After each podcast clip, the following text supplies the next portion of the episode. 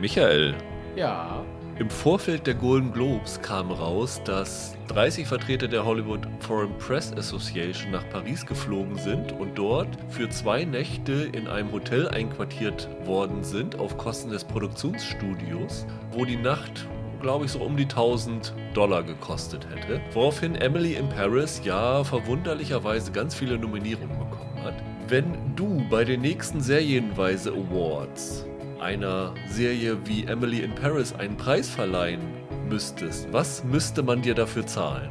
Also Netflix könnte damit anfangen, Glow noch zu verlängern. Ich glaube, das wäre ein guter Anfang. Ich bin da immer noch wütend drüber. Also mit so einer Nacht in Paris kriegst du mich nicht. Ich war schon mal da und ist nicht meine Stadt. Damit kriegst du mich nicht. Also da wäre auf jeden Fall ein fetter Urlaub drin, würde ich mal sagen.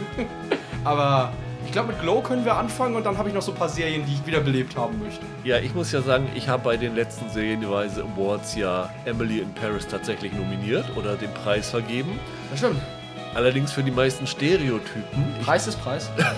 und habe dafür nichts bekommen. Aber wenn ich einen positiven Preis hätte verleihen sollen, das wird ja schwierig. Wir sind ja natürlich total unbestechlich. Absolut.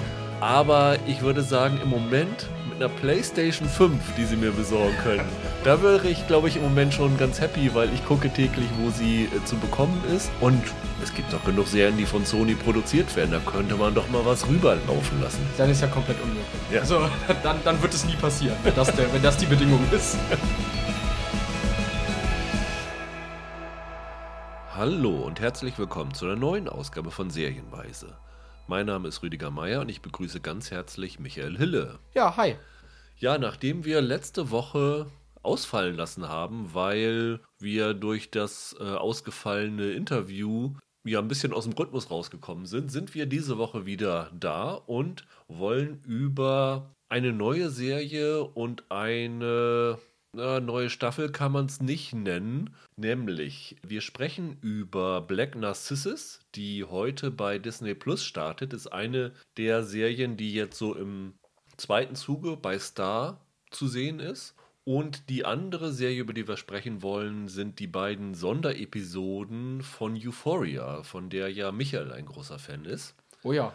Die am 7.3., also am Sonntag, bei Sky auf Deutsch starten. Also wer äh, sie im Original sehen will, kann es schon seit, ich glaube, die erste Folge seit Januar, die zweite seit Februar oder so ungefähr sehen.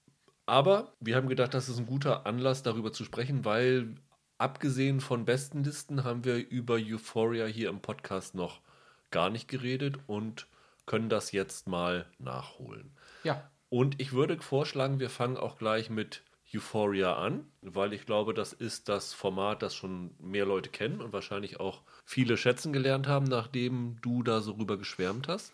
Ich bin ja einer gewesen, der hat Euphoria damals nicht gesehen und habe jetzt tatsächlich die zwei Specials mir angeguckt, ohne irgendwas über die Serie vorher. Also natürlich weiß ich was darüber, ich weiß, worum es geht, ich weiß die Figuren, habe da genug drüber gelesen, aber ohne sozusagen die Erfahrung, Intus zu haben, Euphoria gesehen zu haben. Ganz anders als du, der die wahrscheinlich schon dreifach, dreimal gesehen hat, ne? Tatsächlich, ja. Ja. Die erste, erste Staffel dreimal gesehen, ja. ja. Jetzt gibt es halt zwei Specials, die sind so ein bisschen, ja, so ein Verkürzen der Wartezeit. Ne? Also die zweite Ja. Staffel soll irgendwann kommen. Ich, haben sie schon angefangen zu drehen? Ich meine ja. Ähm, ist aber noch nicht ganz klar, wann sie kommen werden. Und jetzt haben sie während der Corona-Zeit unter Quarantänebedingungen zwei Specials gedreht. Das erste ist so 56 Minuten, das zweite, glaube ich, 47 lang. Ja.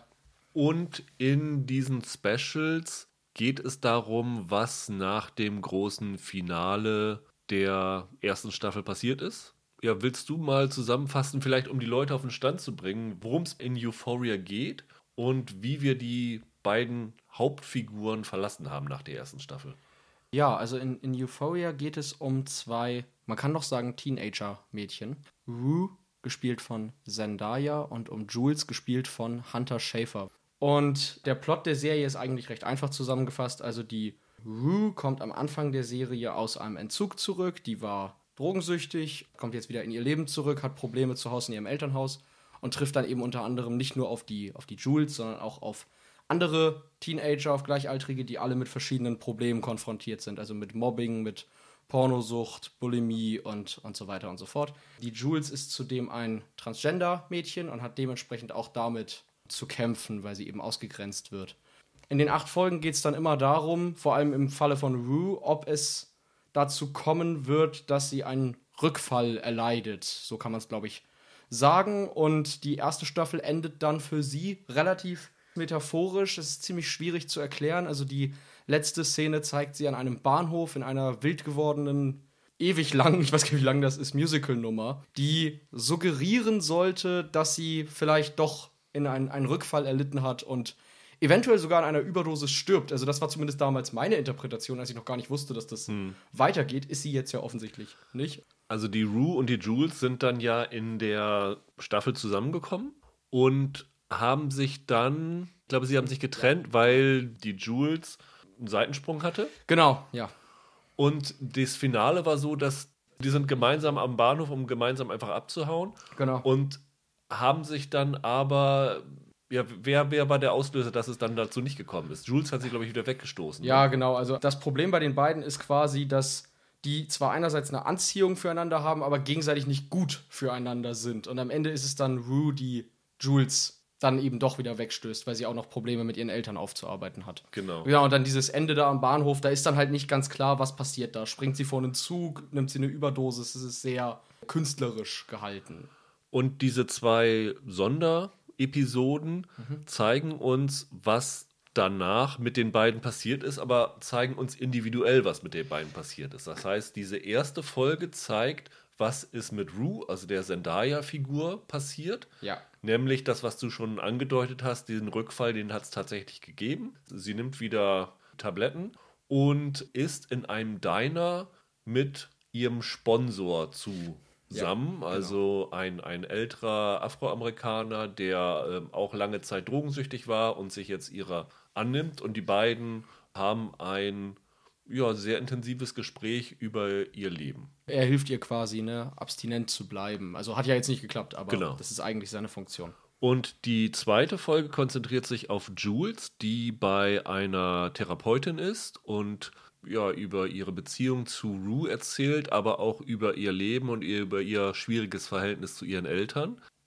Und das ist eigentlich eine Folge, die die Hunter Schäfer halt in den Vordergrund steht. Und ich meine, wenn ich das richtig gelesen habe, dass es ein wenig Kritik an der ersten Staffel gab, dass ihre Figur ein wenig kurz gekommen sei in der ersten Staffel. Und das holen sie jetzt hiermit nach, indem sie wirklich ihr eine komplette Folge widmen. Ja, also ich meine, es war in der ersten Staffel halt so, dadurch, dass die Serie auf Ruths Leben fokussiert ist, ist Jules immer nicht in der Serie, wenn sie nicht in Rues Leben ist. Einerseits stimmt das, dass sie ihr jetzt natürlich eine ganze Folge widmen. Andererseits muss man natürlich auch sagen, Rue hat ja auch wieder eine ganze Folge bekommen. Yeah. Also ist das so ein bisschen, naja, weiß ich jetzt nicht. Aber ja, man hat quasi jeder Figur ein Special gewidmet. Du hast, als wir über Wir Kinder vom Bahnhof Zoo gesprochen haben, gesagt, sie wären gerne Euphoria, können es aber nicht. Ja.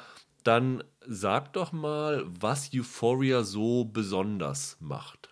Ist gar nicht so einfach zu erklären. Also einerseits muss man sagen, das Ganze sieht halt fantastisch aus. Also die Inszenierung ist großartig. Die, diese irren Tanzszenen, die sie zwischendurch haben und diese total genialen Einfälle, das ist, das ist große Klasse. Ich weiß noch, es gab in einer Folge, habe ich glaube ich schon mal erwähnt, diese Szene, in der Zendaya einen Flur entlang laufen will und sich der ganze Flur dann dreht, wie bei Inception in dieser Hotelszene.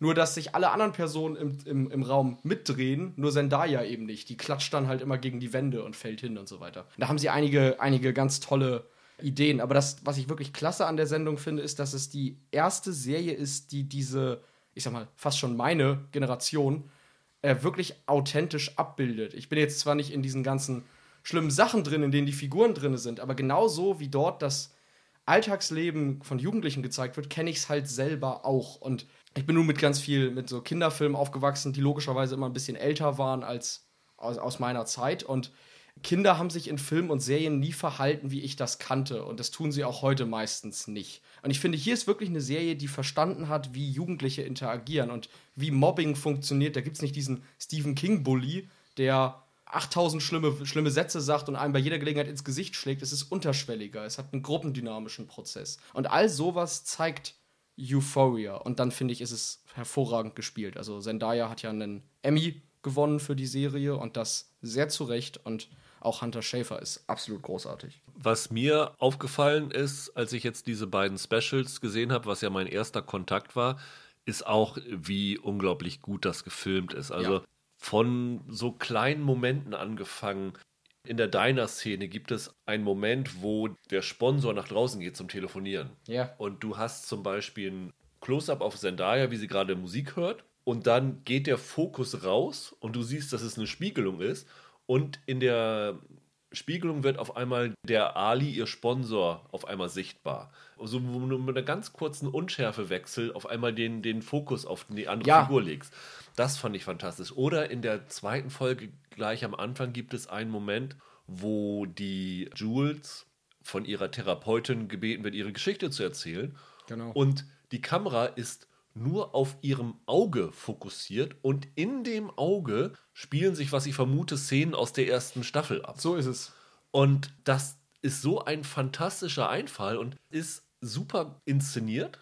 Und wir haben ja auch gesagt, wir Kinder vom Bahnhof Zoo war super inszeniert. Aber der große Unterschied ist, bei all diesen inszenatorischen Gimmicks werden nie die Figuren, nie die Charaktere außen vor gelassen. sondern Die stehen immer im Fokus. Und Genau. das ist der große Unterschied. Die visuellen Einfälle dienen dazu, um die Figuren zu unterstützen und nicht um von den Figuren abzulenken und um, um sozusagen sich selber in den Vordergrund zu spielen. Und das fand ich sehr bemerkenswert. Ich finde immer große Klasse, und das ist auch bei diesen beiden Spezialfolgen das ausschlaggebende Kriterium für mich, dass sie es einerseits schaffen, zwar eine Geschichte horizontal zu erzählen, also das zieht sich schon durch die verschiedenen Folgen, da gibt es eine Charakterentwicklung, aber dass die Folgen immer mit einem Leitthema quasi zusammenzufassen sind. Also dass jede Folge auch für sich eine, eigene kleine Geschichte erzählt, die am Ende dann auch abgeschlossen ist. Also diese Kunst der Einzelfolge, die so ein bisschen im Bingen-Zeitalter manchmal verloren gegangen zu sein scheint, die haben sie bei Euphoria drin, weil zum Beispiel die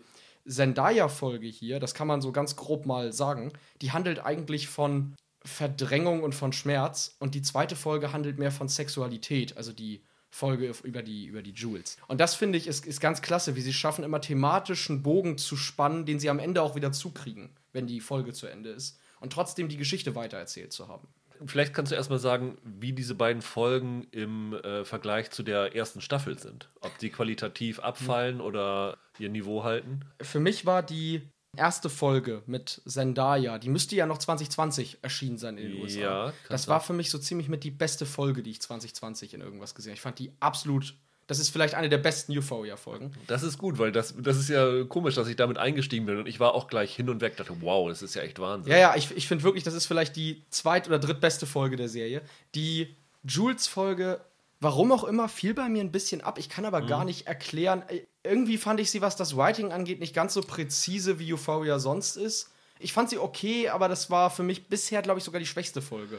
Der Unterschied zwischen den beiden Folgen, also ich stimme dir dazu, ich fand die zweit, dieses zweite Special auch deutlich schwächer, ist, dass dieses erste Special deutlich fokussierter war. Das heißt, dieses erste Special war wirklich eine komplette Folge, die in diesem Diner sich abgespielt hat, die nur mit Dialogen funktioniert hat, die ja im Grunde ein Kammerspiel war, was natürlich den, den Drehbedingungen geschuldet ist, weil die haben das unter möglichst geringem äh, Personalaufwand gemacht. Also Sam Levinson, der Showrunner, hat auch die Regie bei beiden Folgen geführt. Hat er in der ersten Staffel auch alles inszeniert? Glaube ich nicht, ne? Ich glaube, nein, Nein. Aber, aber der war da, ist sehr stark visuell involviert in die ganze Sendung. das war halt wirklich packend. Also ich mag ja Kammerspiele und ich finde es echt toll, weil so wenig Ablenkung von den, diesen beiden Figuren ist, von dem Ali und der Rue und das so eine sehr besondere Atmosphäre ist zwischen den beiden und die auch irgendwie viele super interessante Sachen zu erzählen haben. Bei der Jules-Folge ist es halt so, dass du sehr viel auch ja, mit Rückblenden arbeitest. Ne? Also sie erzählt dann der Therapeutin was und dann gibt es einen Blick zurück auf ihre Zeit mit Rue, es gibt einen Blick zurück auf ihre Kindheit und dadurch driftet diese Folge so ein bisschen auseinander und ist nicht ganz so dicht erzählt. Ist natürlich jetzt ganz interessant, dass du jetzt die Staffel davor nicht kennst, Ja. weil ich glaube, dass die Jules-Folge natürlich etwas interessanter ist, wenn man die Figur schon kennengelernt hat in den acht Folgen davor und jetzt quasi so ein bisschen Hintergrund zu ihr bekommt. Also die Folge ist für mich wirklich mehr so ein Zusatz zur ersten Staffel, während die Rue-Folge so ihr eigenes Ding Ja. sein kann. Das sind halt zwei verschiedene Qualitäten. Also das eine ist halt wirklich dieses für sich stehende, einzigartige und das andere hat halt wirklich diese Fanservice-Funktion. Ich finde, beides ist, ist gelungen, aber klar, also wenn man dann die gegeneinander im Wettbewerb antreten lässt, dann ist das eine klare Sache.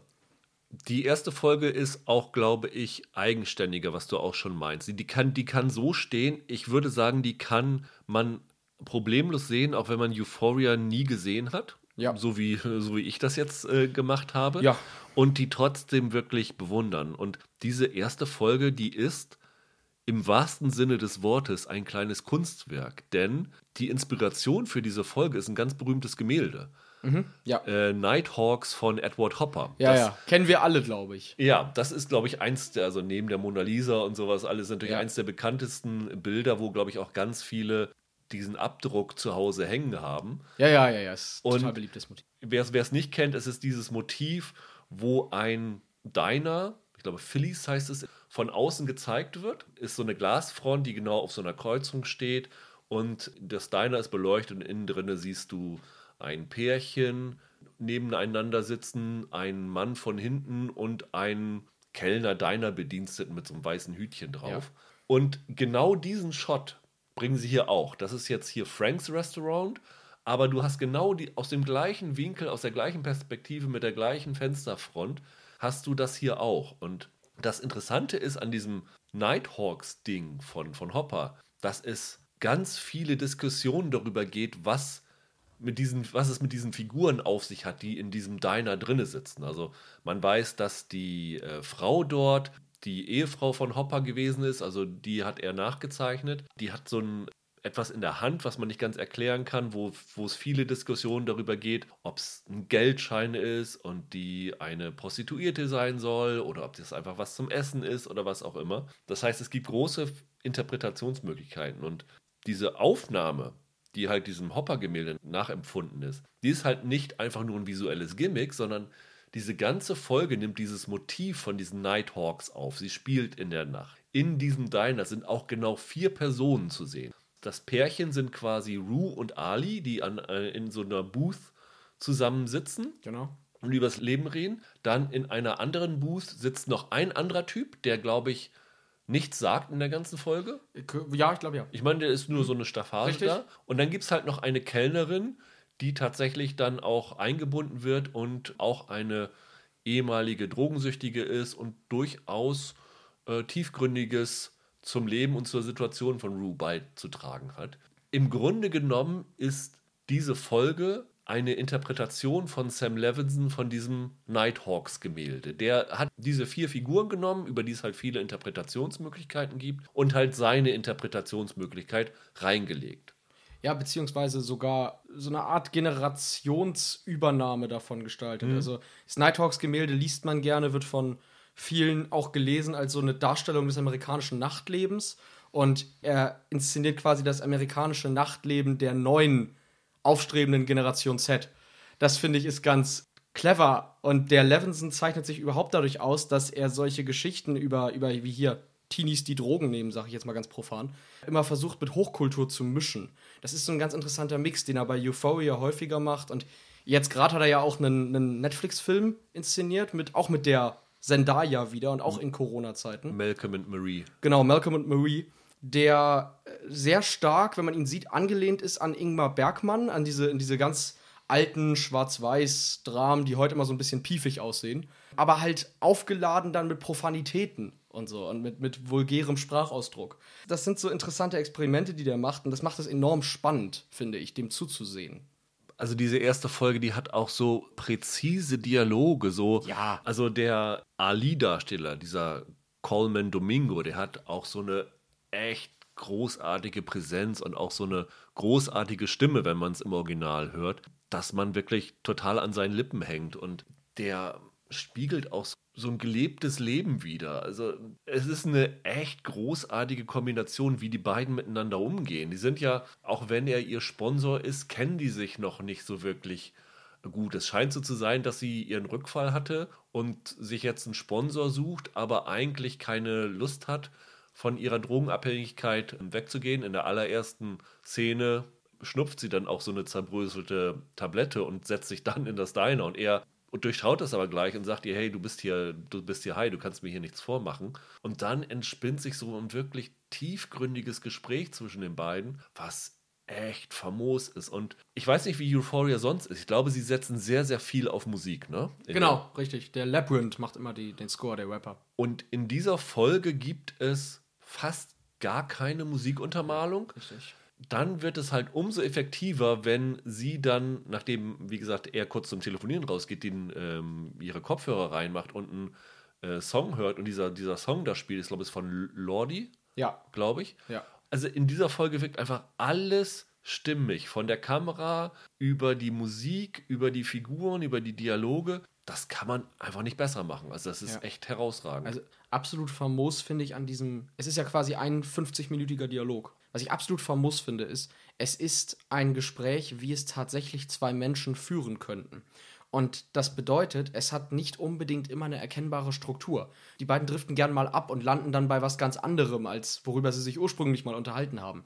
Und genauso unterhält man sich halt. Das finde ich ist eine ist eine große Stärke, dass du das Gefühl hast, genau dieses Gespräch könnte man auch selbst führen. das ist vielleicht dann auch das Problem der zweiten Episode, dass dort halt kein so ein richtiges Gespräch entsteht, weil es eine Befragung quasi Ja. von einer Therapeutin ist und vor allen Dingen eine Therapeutin, die halt, das ist der Beruf eines Therapeuten, kein Interesse hat, ein Gespräch zu haben, sondern mit nur ganz wenigen prägnanten Fragen den anderen zum Reden zu bringen. Ja, ja, die, die erste Folge ist ein Dialog und die zweite ist ein Monolog. Ja. Genau, das ist der große Unterschied. Und das ist dann äh, ein bisschen schwierig. Wobei ich finde, Hunter Schäfer als Schauspielerin würde ich jetzt von dem Limitierten, was ich gesehen habe, sie fast noch besser einschätzen als Zendaya. Also ich fand ich wirklich faszinierend, ihr zuzusehen. Ja, die spielen in Folge, äh, in Staffel 1 äh, die ganze Zeit um die Wette, das muss Ja. man sagen. Ich finde jetzt auch das Writing dieser zweiten Folge nicht äh, verkehrt. Ich, ich finde nur, klar merkt man, dass es keinen so zielgerichteten Fokus gibt. Also das ist klar.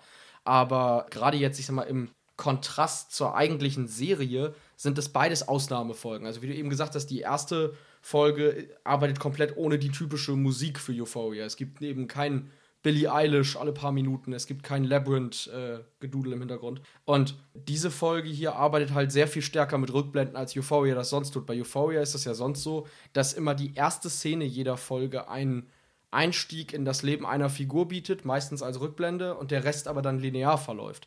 Das hier ist mal so eine andere durchsetzte Erzählung. Nur eine, die wahrscheinlich etwas häufiger auftaucht, auch in anderen Serien, als jetzt ein Kammerspiel. Kammerspiele machen, macht kaum eine Serie mal. Und äh, so eine Rückblendenfolge, das leisten sich dann ja doch mehrere. Ich kann es tatsächlich jetzt danach nur empfehlen. Wenn ich die Zeit habe, würde ich auf jeden Fall die erste Staffel mal nachholen. Ich weiß gar nicht, ob sie im Moment noch bei Sky verfügbar ist, aber die beiden Specials, wie gesagt, sind im Englischen jetzt schon da, im Deutschen dann ab Sonntag. Aber ich kann wirklich allen nur sagen, also die erste Folge sollte man auf Englisch Ja. angucken. Also allein wegen dem Ali, das ist so eine prägnante Stimme. Ich glaube nicht, dass man das im Deutschen ähnlich hinkriegen kann. Und wie gesagt, das ist im wahrsten Sinne des Wortes ein Kunstwerk. Das ist echt eine ganz besondere Folge und es lohnt sich einfach, sage ich mal, wer das gar nicht kennt, einfach mal reinzuschauen, um zu sehen, wie hätte wir Kinder vom Bahnhof Zoo aussehen können, Ja. wenn man Leute reingebracht hätte, die sich frei entfalten konnten, ohne eine Vorlage und die auch, sag ich mal, die Stimme der Protagonisten sein können und nicht Ja. einfach Leuten irgendwas in den Mund legen, was nicht passt. Euphoria ist sensationell und die beiden Folgen beweisen das eigentlich nur wieder. Und die Grundlage für die zweite Staffel wird natürlich auch so ein bisschen gelegt. Es, es endet auf so einem kleinen Hoffnungsschimmer, kann man vielleicht sagen. Zum ersten Mal in Ja. Euphoria, ja. Ja. Wenig hoffnungsvoll ist auch unsere zweite Serie, nämlich äh, Black Narcissus, die ab heute bei Disney Plus unter dem Star-Label zu finden ist. Relativ schnell durchzugucken. Es sind drei Folgen, auch, auch eine abgeschlossene Geschichte. Folgen jeweils so knapp 60 Minuten lang. Wer den Namen schon mal gehört hat, ähm, das liegt daran, weil es zum einen ein ganz berühmter Roman ist von Rumor Godden aus dem Jahr 1939, der dann 1947 zu einem gefeierten Film von dem berühmten britischen Filmemacher-Duo Michael Powell und Emmerich Pressburger gemacht worden ist. Hat einen Kamera-Oscar gewonnen damals auf jeden Fall. Ich habe den ehrlich gesagt nie gesehen. Hast du dieses Original mal gesehen? Nein. Einer der wenigen Filme, die du nicht kennst. Nein, das will ich nicht sagen. Ich kenne das nur ausschnittsweise. Ich habe es tatsächlich nie gesehen. Ne. Wodurch es ein bisschen berühmt geworden ist, ist, dass dieser Film 1947 unfassbar viele Kontroversen ausgelöst hat. Was man bei dieser Geschichte eigentlich gar nicht so annehmen würde. Also in wenigen Worten zusammengefasst, es geht darum, dass im Jahr 1934 eine Gruppe von Nonnen, die in Indien stationiert sind, in den Himalaya geschickt werden, in einen verlassenen Palast, wo schon ja, eine Bruderschaft gescheitert ist, dort eine Schule für die Ortsansässigen zu bauen. Die sollen das jetzt besser machen und während sie dann monatelang in diesem äh, zum Kloster umgewandelten Palast sind, geschehen komische Dinge. Viel mehr muss man eigentlich gar nicht über die Geschichte sagen. Und dennoch hat diese, gerade diese Verfilmung sehr viele Kontroversen ausgelöst, weil es sehr viele erotische Untertöne in der Geschichte gibt. Auf der DVD zum Beispiel gibt es einen Audiokommentar von Martin Scorsese, der ein großer Fan von Paul und Pressburger ist, der den Film als den ersten echten Erotikfilm quasi bezeichnet hat. Ja. Da gibt es keine nackte Haut und keine großartigen Sexszenen. Das ist eher so eine unterschwellige Erotik. Also ich muss sagen, als ich jetzt diese Miniserie gesehen habe, war meine erste Assoziation Picknick am Valentinstag von Peter Weir, der eine ganz ähnliche Stimmung hat und auch so erotische Untertöne dabei hat, würde ich sagen. Ja. Das hat tatsächlich dazu geführt, dass dieser Film, ich glaube in Irland, weiß man ja, sehr, sehr religiös, sehr, sehr katholisches Gebiet verboten worden ist und in den USA nur in einer sehr zerstückelten Fassung herausgekommen ist, bis, glaube ich, in die 70er hinein. Zum Beispiel gibt es in dem Film eine sehr bekannte Szene, die jetzt auch in der Serie referenziert wird, wo sich eine der Nonnen Lippenstift aufträgt. Und dieser Prozess war zu suggestiv für die moralischen Amerikaner, die, wo dann auch tatsächlich so, glaube ich, so Nonnenproteste angeführt haben, die dazu geführt haben, dass dieser Film halt wirklich verstümmelt worden ist und erst später dann ungeschnitten herauskam. Also ein echter Filmklassiker, der viele Fans hat. Also neben Scorsese ist auch Coppola ein Riesenfan von dem Film gewesen. Und den hat jetzt die BBC in einen Dreiteiler verwandelt. Showrunnerin ist Amanda Coe, die noch nicht so unglaublich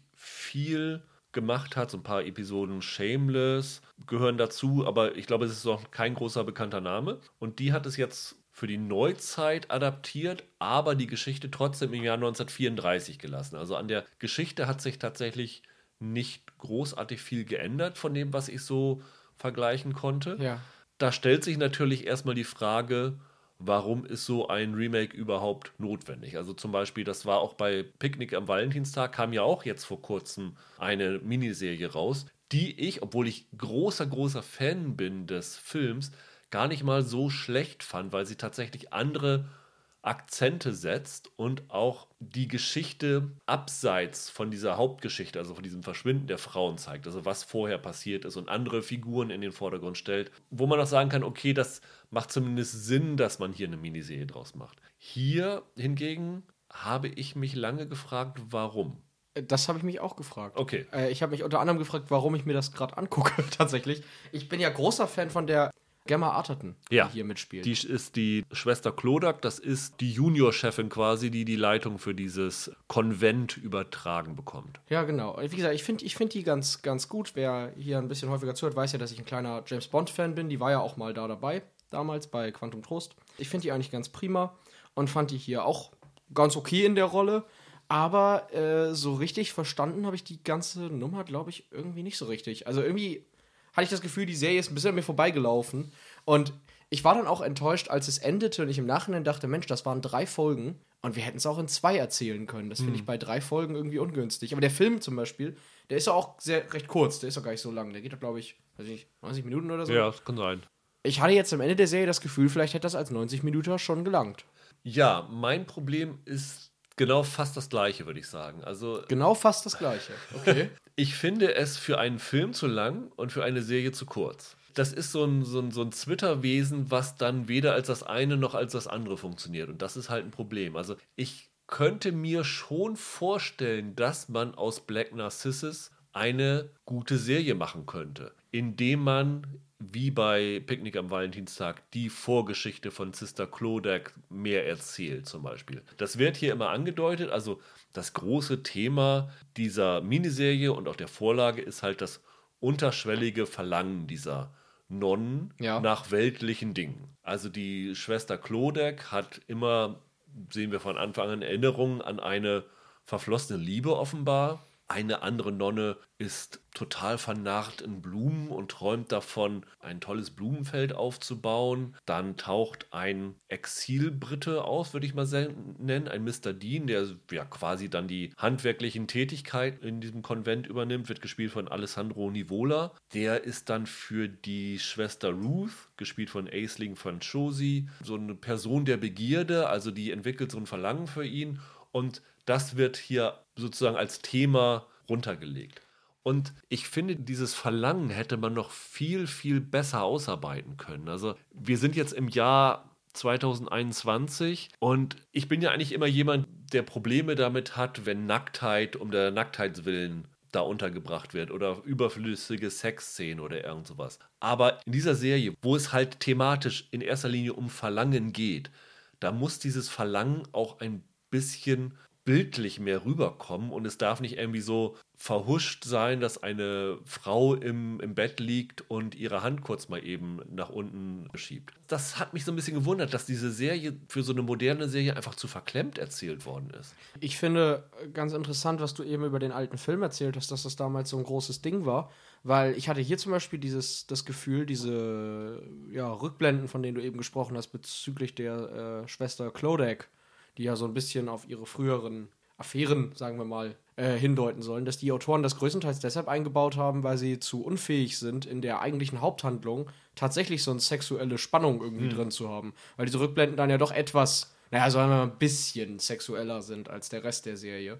Und das fand ich eigentlich ziemlich billig. Also so, man wollte das haben, aber man wusste nicht wie, also hat man diese Rückblenden reingeschrieben, die ja auch super kurz sind. Ich meine, die erotischste Geschichte ist noch zwischen dem, ist das der Neffe des Generals oder der Sohn des Generals? ja, ja, genau. also so ein älterer, der dann als Schüler äh, in dieses Konvent kommt und sich dann in eine junge Frau verliebt, die halt aber aus der falschen Kaste kommt und da entsteht so ein Verlangen zwischen den beiden. Das ist auch komplett unspektakulär, was Erotik angeht. Aber da entsteht mal so ein bisschen dieses Verlangen. Und jetzt irgendwie, wenn ja jetzt irgendwie eine Frau da sitzt und guckt aus dem Fenster und sieht vor sich ein Feld von roten Mohn oder was das sein soll, äh, da denkst du dir, okay, hm, hm. Also das wird dann für mich nicht greifbar, die Aussage des Ganzen. Also ich, ich finde auch, selbst diese, die noch mit die beste Geschichte ist, ist relativ unterentwickelt. Und für mich funktioniert nicht, was die Serie genau sein will. Also ich finde, als Geschichte über Verlangen und über Sexualität, nenne ich es jetzt mal, funktioniert das für mich nicht, weil es halt, wie du sagst, zu prüde ist, weil zu wenig damit gemacht wird.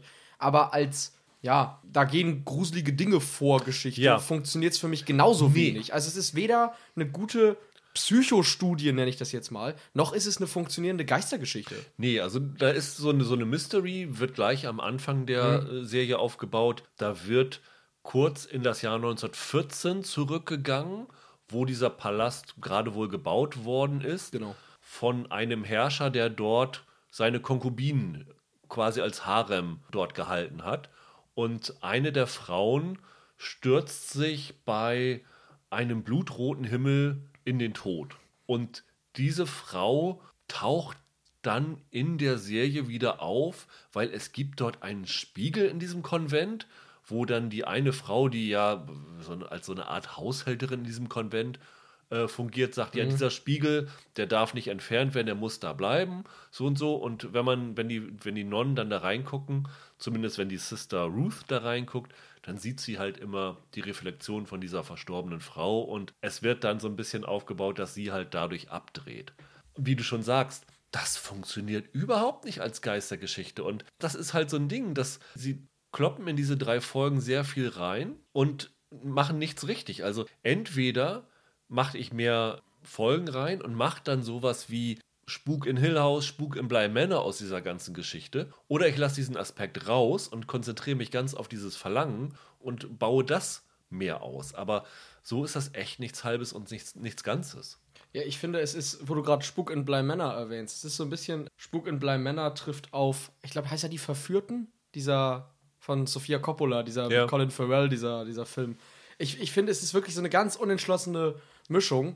Aber selbst in Spuk im Bleimänner gibt es ja diesen erotischen Unterton und in Spuk in Hill House immer noch, ne? Ja, ja, genau. Also, es ist, also Spuk in Hill House ist ja zum Beispiel eine richtige Horrorserie und Spuk in Bly Manor ja wirklich mehr so ein Psychogramm. Und ich finde, die Serie hier ist irgendwie beides gleichzeitig, aber beides dann auch überhaupt nicht. Ich fand's in einigen Stellen auch noch okay. Auch wenn ich mich am Ende geärgert habe, dass wir die komplette zweite Folge ersatzlos hätten streichen können. Äh, also es hätte halt locker in zwei Folgen gereicht. Aber ich habe es zum Beispiel auch mit einer Freundin zusammen geguckt, die fand es ganz schlimm. Also die hat am Ende gesagt, das ist nicht Nonsens, das ist Nonsense. Also und das fand ich ganz witzig, also weil es stimmt schon. Wenn, wenn ich dann höre, dass der Film so, so klasse sein soll, frage ich mich, hm, also Ja. Was der Film damals nicht konnte, aus Kostengründen, haben die alles im Studio gedreht. Ja, also okay. die, die Rumor Godden, die die Vorlage geschrieben hat, es gab einen Nachruf über sie, als sie gestorben ist. Ähm, da stand drinne, dass sie diesen Film gehasst hat und vor allen Dingen hat sie es gehasst, dass der Himalaya wie eine Pappmaché-Kulisse ja, ausgesehen das stimmt hat. natürlich. Und das hat die Serie hier, macht die Serie hier besser. Die ist zwar auch zu großen Teilen im Studio entstanden, aber sie haben auch im Himalaya gedreht. Und die Aufnahmen, die Naturaufnahmen, Ja. die du hast, die sind fantastisch. Und ich finde, die fügen dem Ganzen schon was hinzu. Also da sieht man auch schon, dass auch in solchen Aspekten es durchaus möglich gewesen wäre, dem Film noch was hinzuzufügen. Das Bizarre ist ja, man könnte sagen, jetzt wird hier das irgendwie ausgeschlachtet, der Film. Der Enkel von Pressburger, Andrew MacDonald, der ist hier ein Co-Produzent von der Serie. Das heißt, ähm, es war dann auch offensichtlich von den, von den Erben von Pressburger ein Interesse daran, diese Geschichte nochmal neu zu erzählen. Ich weiß nicht, ob es jetzt darum ging, da Geld rauszumachen. Ich glaube eher schon, dass es doch darum ging, der Zeit geschuldete Defizite dieses Films auszugleichen. Und ja, Hat man ist, aber wohl nicht ganz. Nee, Also- und das ist halt schade. Also, das ist wirklich ein Film, der am, am Drehbuch gescheitert ist. Und also zum Beispiel, was auch ein Problem ist, ich habe hier als Mutter Oberin Diana Rick in einer ihrer letzten Rollen drinne Ja, ja, ja. gecastet und gebe ihr gefühlt 50 Sekunden in der ersten Folge zum Spielen. Und da denkst du dir auch, ja, warum, wenn ich Diana Rick caste, Jane Broadbent kommt immerhin nachher nochmal in dieses Konvent rein, auch ein anderer großer Name, warum gebe ich der nicht mehr? Und äh, Oder umgekehrt. Warum Ja. besetze, ich eine, besetze ich sie für eine Rolle, die nichts zu tun hat? Ja, zum Beispiel Diana Rick wäre super gewesen als so ältere Dame, die mit in dieses Konvent geht. Klar, diese jungen Nonnen haben natürlich dann noch mehr Verlangen als eine ältere Dame. Ja, geschenkt, aber. ja, wei wobei, aber weiß ich gar nicht, ne? Also auch da hätte man ja was mitmachen können, Ja. tatsächlich. Also so die einen, die noch haben und die andere, die nie durfte. Also das Problem ist, dass es wirklich viele Aspekte gibt, wo du, wo du denkst, wenn ihr in diese Richtung gegangen wärt, hätte das als Serie funktioniert und da hätte ich gern mehr von gesehen. Und wiederum hast du andere Sachen, wo du denkst, ja, warum beschäftigt ihr euch jetzt so lange damit? Das ist doch völlig verschenkt. Auch so, dann gehen diese Nonnen halt immer in den Ort, auf den Markt und äh, kaufen da Decken oder irgendwas und treffen dann da auf die, auf die Bevölkerung. Aber selbst aus diesem Culture Clash wird nicht richtig was gemacht. Nein. Also auch das ist was, wo du denkst, da, müsst, da könnte man doch noch viel mehr rauskitzeln als das, was es da ist. Also im Nachhinein frage ich mich, wie habt ihr 180 Minuten gefüllt, wenn ihr die ganzen Sachen überhaupt nicht ausgearbeitet habt? Ja, mein, mein Problem im Nachhinein ist halt auch, einerseits fand ich es jetzt nicht doll und deswegen möchte ich eigentlich gar nicht wirklich mehr davon sehen. Andererseits glaube ich, deutlich länger hätte es halt besser funktioniert. Ja. Oder umgekehrt halt deutlich weniger, halt einfach als Film erzählt. Aber den gibt es ja auch schon. Also, Ja. e- Es ist wirklich schwierig. Also ja, es ist einfach eine, eine fatale Chance und so richtig kann man die Serie nicht empfehlen, muss man sagen. Also Ja, selbst, selbst nicht als, als Abschiedsprojekt nochmal von Diana Rick nicht, weil dafür ist er halt. Nee, da sollte man lieber der, der Doktor und das liebe Vieh schauen. Da hat Ja. sie auch, ich sag mal, eine saftigere Rolle drinne und eine unterhaltsamere Rolle. Es funktioniert halt einfach nicht. Leider Schade. nicht. Dann haben wir eigentlich nicht viel mehr zu sagen. Ist heute mal eine kürzere Folge geworden, aber warum sollen wir jetzt das in die Länge ziehen, wenn äh, alles gesagt ist? Waren ja jetzt auch nur fünf Folgen, über die wir insgesamt geredet haben. Also Das stimmt, so das viel war ist nicht es so ja. viel, richtig. So viel ja, ist ja. es ja gar nicht. Nächste Woche gibt es ein bisschen mehr. Dann ist Holger mal wieder dabei und wir machen was ganz Ungewöhnliches. Wir reden über Serien, die im klassischen Fernsehen zu sehen sind, beziehungsweise eher in der Mediathek zu sehen sind. Das ist denn klassisches Ja. Das war so Zimmerantenne und so, weißt du ja, ne? Ah, das- das ist noch aus der Zeit meiner Eltern, Genau. das kenne ich nicht. Zum einen reden wir über Die Toten von Marno, einem deutschen Krimi. und zum anderen über die Serie Be Foreigners, eine norwegische HBO Europe Produktion. Ganz ungewöhnlich über, ich sag mal, ein Zeitreise-Krimi. Ui. Klingt ganz interessant und äh, es ist zumindest etwas, was alle sehen können, weil die ARD und ZDF-Mediatheken ja frei empfangbar sind und äh, man nicht ähm, an irgendwelche Anbieter gebunden ist. Von daher sollte für jeden was dabei sein. Ich werde diese Abkürzung gleich erstmal googeln. Genau. Schön. Bis dahin, habt ein schönes Wochenende. Bis nächste Woche. Macht's gut. Ciao, ciao. Ciao.